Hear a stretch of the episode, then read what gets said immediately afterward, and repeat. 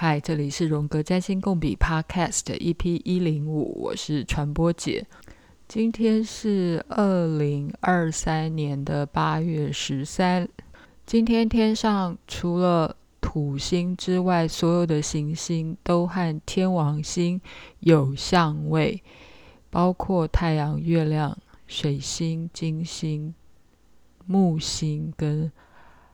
海王星、冥王星，通通都跟天王星有相位。嗯，比较特别的是，连月亮都有哦。我们这边复习一下，大家应该都知道，月亮每天会移动十三点五度，也就是说，呃，走三十度一个星座只会花二点五天，所以月亮跑得很快嘛。但是今天的月亮跟天王星。是一个和谐的六分相相位，所以我今天呢，嗯，想要来短讲天王星。我猜我讲天王星可能讲过 N 次了，不过因为最近可能各大占星师们，包括唐老师，也在谈天王星跟木星合相的相位，所以今天让我觉得，嗯，好吧，我也来。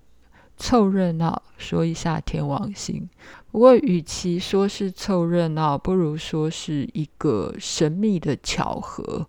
因为我最近正在看一本书，达尔文的《蚯蚓》，这已经是一本二十年前的老书了，是二十年前的呃风云好书，被《纽约时报》跟《洛杉矶时报》都选读为年度好书。作者叫做亚当·菲利普。嗯，巧合的事情，这个人呢，他就是一个天王星跟木星合相，然后他的天王星也跟太阳、月亮、水星、土星通通有相位的人，所以这个人非常的天王星。然后这本书谈到了两个主角，达尔文跟弗洛伊德。这两个人通通很天王星诶，达尔文的进化论是不是在呃学生时代都在什么自然课本啊，甚至于是历史课本都读过他？就是英国的博物学家、地质学家跟生物学家，他就是水星跟天王星三分相。然后他的天王星跟月亮、木星跟金星都有次要相位。然后这本书另外谈到了一个人是弗洛伊德啊，弗洛伊德我们之前也讲过，他其实也非常的天王星。弗洛伊德的太阳跟天王星合相，然后他的水星也跟天王星合相。达尔文跟弗洛伊德的共通点呢，都是。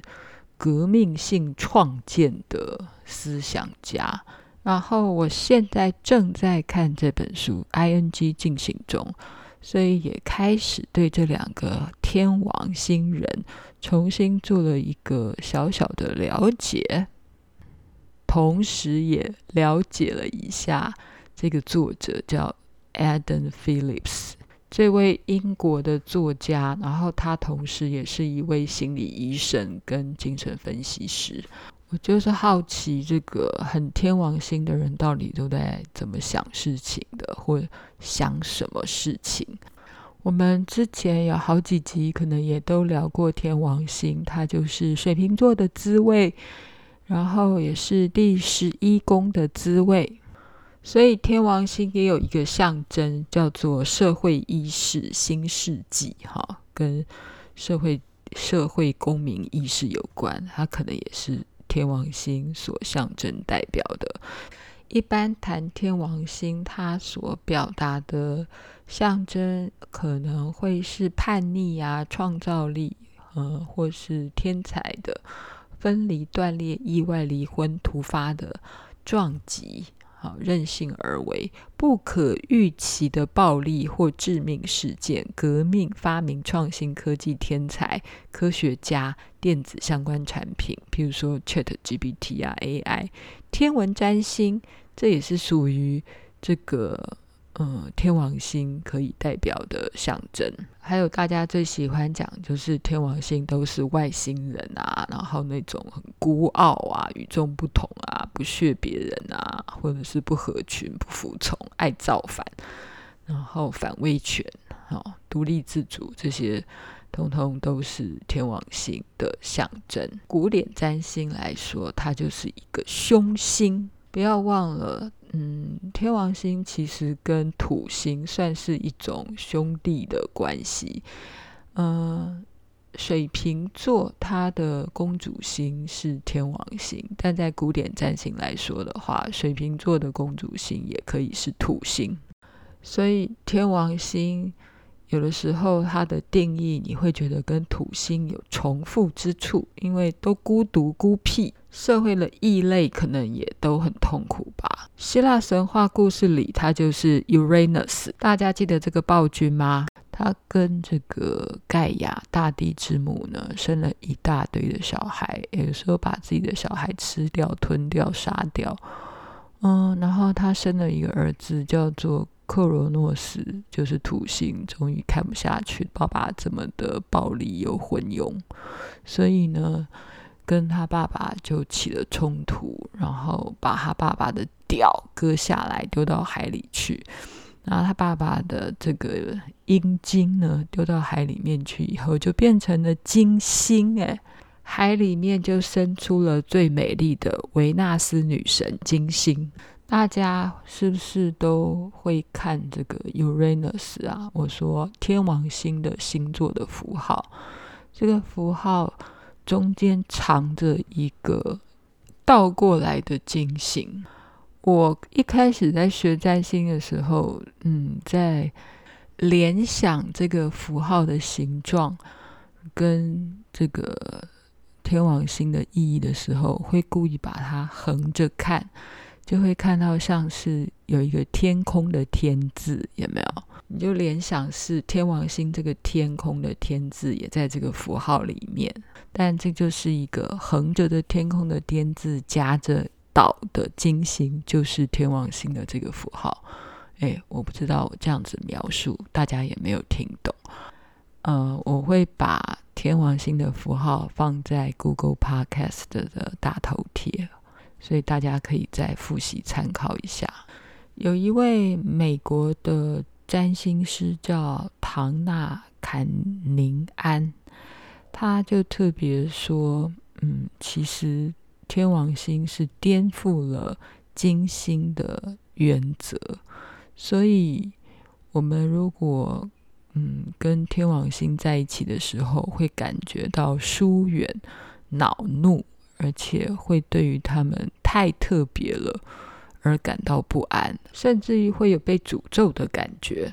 这位占星师所描述的意思就是，天王星它的特质跟金星刚好完全相反。这个联想还蛮有趣的啊，因为金星就是 Uranus 啊，天王星的屌。就刚刚说了，土星他很生气，他爸爸这么的暴力。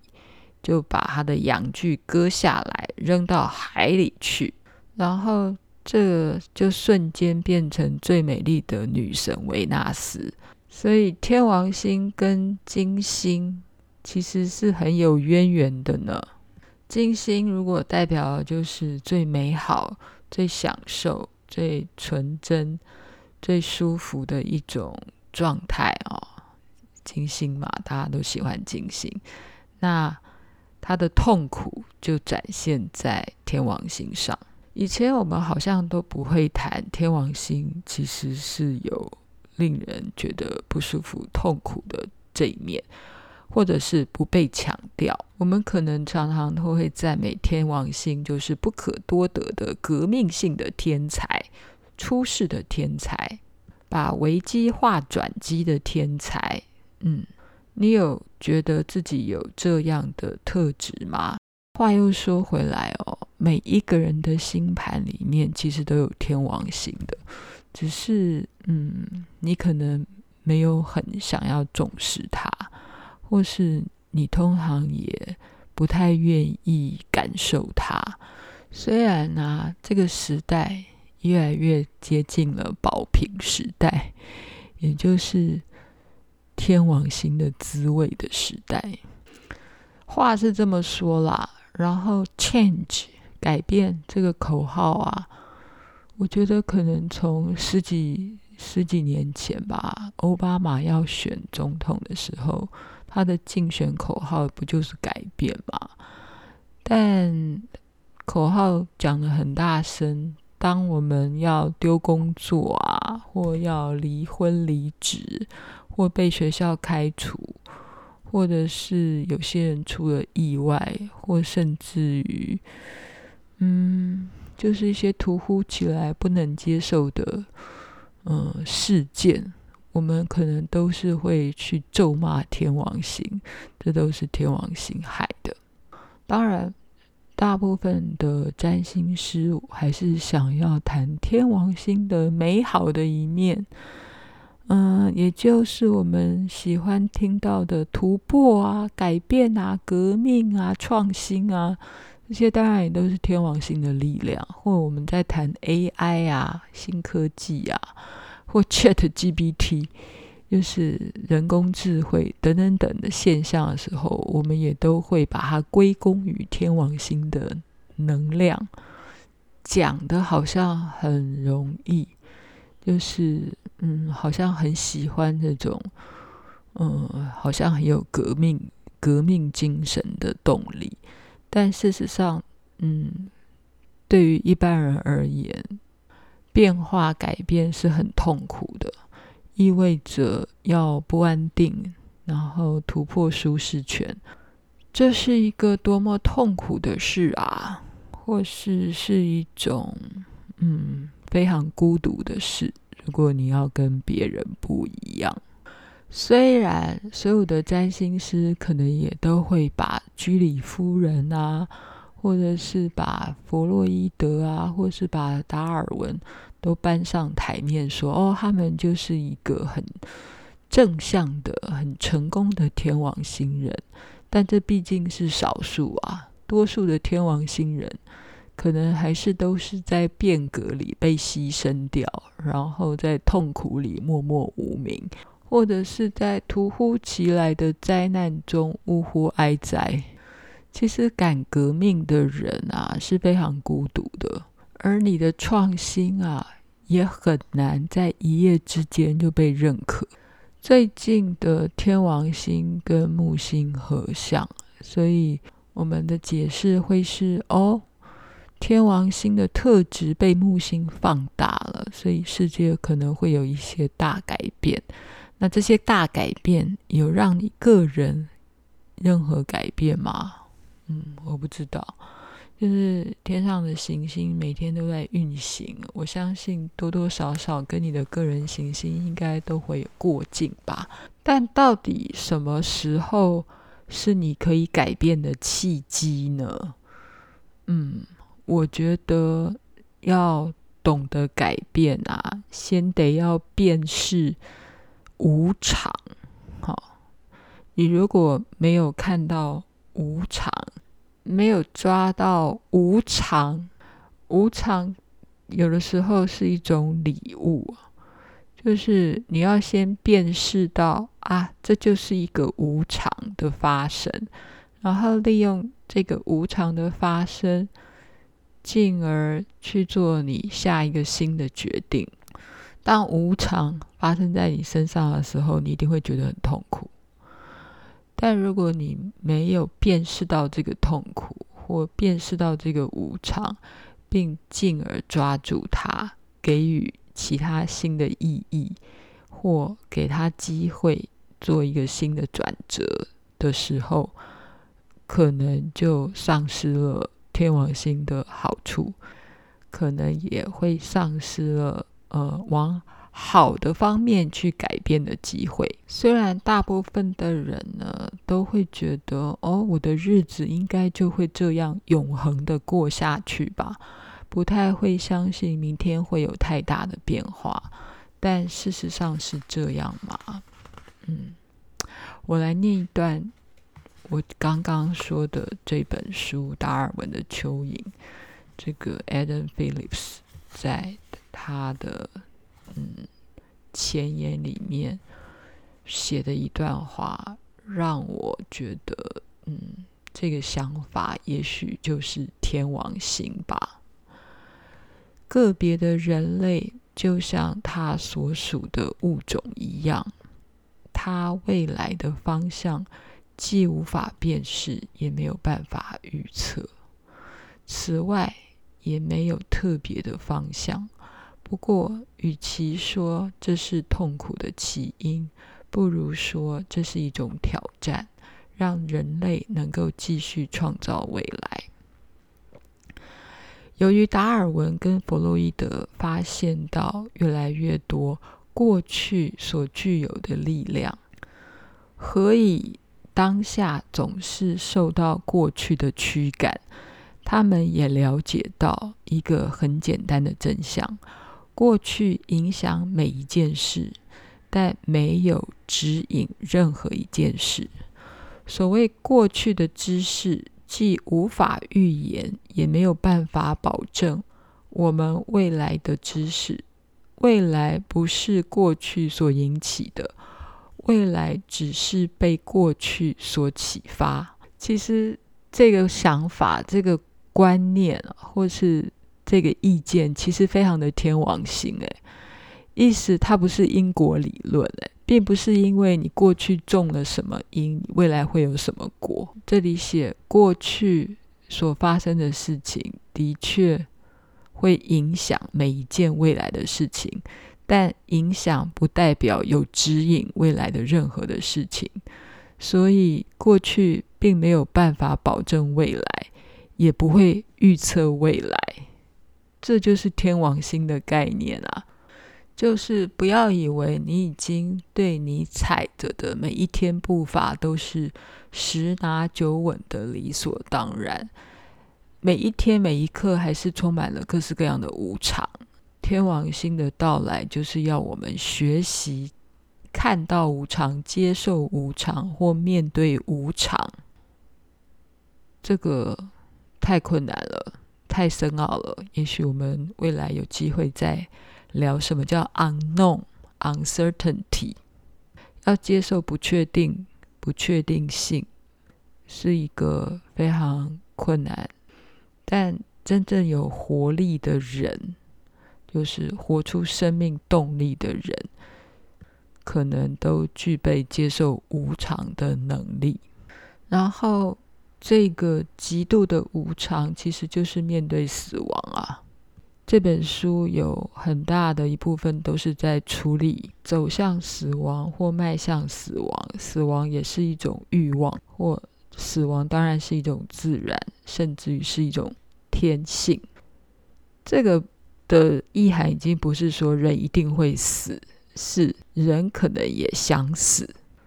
等慢慢消化这本书，再来跟大家分享，或有听众。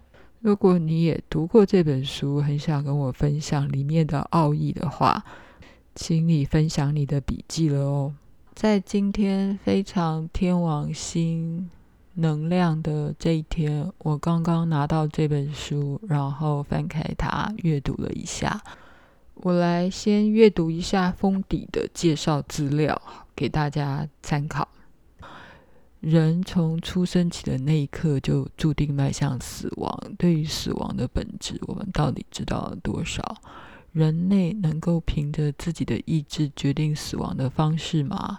达尔文跟弗洛伊德都是彻底改变二十世纪的人类历史的重要人物。